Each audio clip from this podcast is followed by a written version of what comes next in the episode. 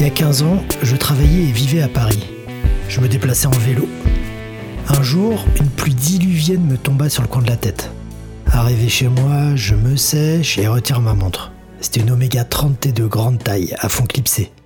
Elle était pleine d'eau, littéralement pleine d'eau. Les aiguilles, euh, c'était devenu des poissons.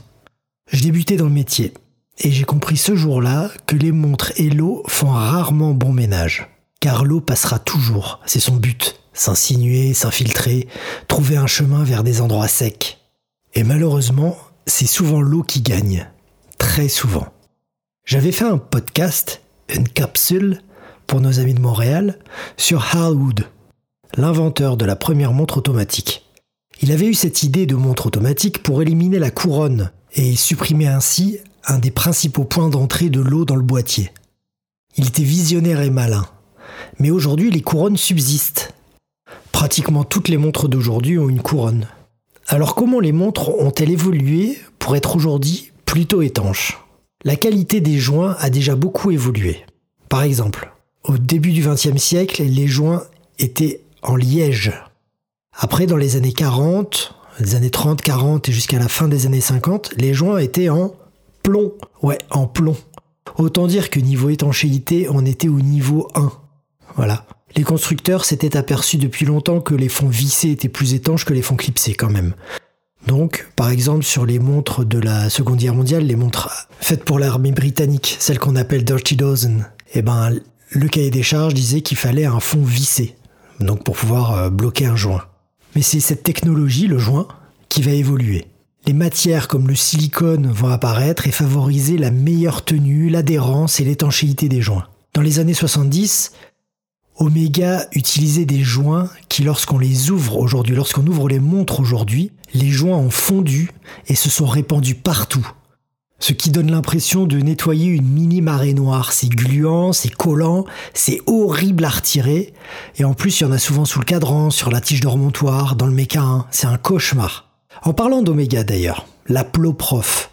Vous savez, c'est une mythique montre de plongée avec une grosse valve à hélium orange avec un bouton orange sur le côté, avec un boîtier totalement asymétrique. C'est une montre de plongée de cette marque.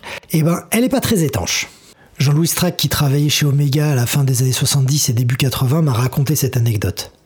Donc à la fin des années 70, à l'usine Omega en Suisse, le chef d'atelier avait sur son bureau ce qu'il appelait la boîte à rouille. À pas confondre avec la boîte d'à côté qui était la boîte à drouille où il mettait les montres qui ne fonctionnaient pas, même après bien des efforts des horlogers. Donc dans la boîte à rouille, il y avait des plots-profs, beaucoup de plots-profs. Cela réside dans le fait que l'emboîtage de cette plongeuse est complexe. Plus c'est complexe, plus l'insidieuse H2O prend sa chance et essaye de tenter l'invasion. Vous savez comment ça se termine. Dans la boîte à rouille. Les Rolex, à contrario, sont emboîtés simplement et donc sont plus étanches. Mais bon, il faut dire aussi que dans les années 70, on en était encore au balbutiement de l'étanchéité. Je pense que l'équipe de Cousteau, ils ont dû flinguer un nombre incalculable de montres. C'est pareil pour les équipes de la Comex, par exemple. Je ne sais pas combien ils en ont flingué, mais en tout cas, euh, s'ils avaient le nom de leur société sur les, euh, sur les montres, c'est qu'ils devaient en acheter beaucoup. Donc à mon avis, ils ont dû en flinguer beaucoup aussi. Mais c'est comme toute technologie. En fait, il faut essayer, et c'est en essayant et sans ratant qu'on apprend. Alors comment on mesure l'étanchéité aussi d'une montre sans la mettre dans l'eau? Alors, il y a une machine qui existe où il y a une espèce de pompe, on met la montre dans l'eau, on pompe et on regarde s'il y a de l'air qui sort. L'air sous pression essaye de quitter le boîtier, fait des bulles en sortant. On peut ainsi voir s'il y a un point de sortie d'air, qu'il y aura un point d'entrée d'eau. Alors c'est vraiment la meilleure manière de le faire aujourd'hui, visuellement. Mais on peut aller jusqu'à 6 bars. Et 5 bars, c'est 50 mètres sous l'eau. Une seconde machine existe. Il faut la brancher à un compresseur. Plus le compresseur est puissant, plus on pourra tester l'étanchéité avec beaucoup de pression. Dans cette machine, on place la montre entre deux capteurs. On met la pression à l'intérieur de, de la chambre. Et la machine mesure la déformation du verre. Est-ce que le verre reste sous contrainte et reste déformé par la pression ambiante ou se relâche-t-il? S'il se relâche, alors ça veut dire que l'intérieur de la montre se remet au niveau de la pression de l'extérieur et donc qu'il y a une fuite. Le capteur enregistre ces variations et la machine te dit si ta montre est étanche ou pas. Alors on peut faire des paliers, on peut commencer à 3 bars, 5 bars, 10 bars. On peut aussi essayer un petit peu en dépression pour voir euh, si le verre va pas sauter aussi. Mais la dépression, il y a qu'en très haute altitude qu'on la subit. Et donc, à part pour les sauteurs, euh, les parachutistes, ceux qui font de la chute libre à très haute altitude, il n'y a pas beaucoup de risque d'avoir une montre qui se dépressurise. Ou alors, t'es dans un avion, il y a un hublot qui explose, dépressurisation de la cabine, bam, la montre est pète. Bon, je pense que t'as d'autres chats à à ce moment-là. On s'en remet donc à une machine pour tester l'étanchéité des montres. Et là aussi, c'est aléatoire. J'ai vu des montres chinoises avec des couronnes pas vissées qui prenaient 10 bars, alors que des Rolex qui sortaient de révision avec un verre neuf, joint neuf, qui prenaient pas 3 bars. Donc c'est une science très aléatoire malheureusement. Tous les horlogers ont des exemples de montres qui sont revenues parce qu'elles avaient pris l'eau alors que eux avaient fait un test d'étanchéité qui fonctionnait. Ça arrive de temps en temps malheureusement, c'est un peu notre hantise quand on doit le faire. Et donc on prend des pincettes. Les conseils que je donne sont les suivants.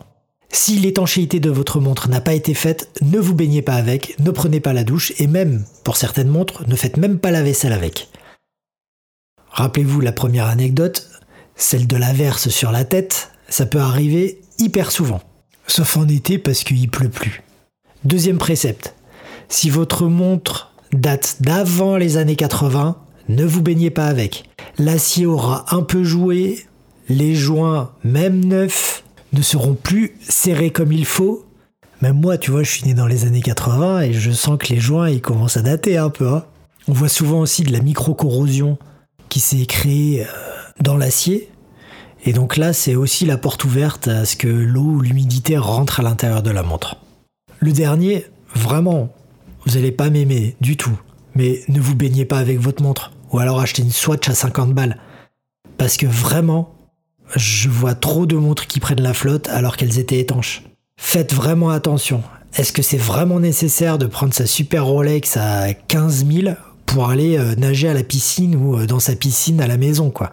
Est-ce qu'on peut pas juste l'enlever euh, et la poser sur la table Ou alors ne pas la prendre? Ouais, je sais, je suis un peu vieux con à dire ça, mais vraiment, une petite Swatch, c'est vachement mieux pour aller à la plage. Vraiment, un truc très simple. Pour savoir si on peut se baigner avec une montre aussi, c'est est-ce que la couronne est vissée ou pas? Si la couronne n'est pas vissée, ne vous baignez pas avec. Parce qu'il y aura toujours des petits problèmes, on ne sait jamais ce qui peut se passer. Même la couronne peut se tirer quand vous nagez en fait. Et l'eau elle peut rentrer malgré le fait qu'il y ait un joint neuf qui a été bien lubrifié. Donc si la couronne n'est pas vissée, ne vous baignez pas avec. Et puis pour les porteurs de montres à couronne vissée, n'oubliez pas de visser la couronne. Si, si, ça arrive. Dernière anecdote intéressante. Quand j'ouvre une montre qui a pris l'eau, il y a souvent une odeur particulière qui s'en dégage. C'est une espèce d'odeur de... comme les vieilles chambres à air quand on était petit, qu'on mettait une rustine, cette colle qui venait euh, fondre le, le caoutchouc. C'est cette odeur-là qui est assez caractéristique d'une montre qui a pris la flotte. On l'ouvre et on sent ça. Ce repère olfactif est très intéressant lors du diagnostic quand on a une montre qui ne fonctionne pas sous les yeux. À bientôt sur Horlogerie Fine. Euh, merci beaucoup pour le soutien que vous m'apportez sur les réseaux, notamment Instagram, où j'ai une, euh, communauté euh, hyper bienveillante et, et très sympathique. Alors restez connectés parce que la prochaine fois, on va parler de mouvement quartz.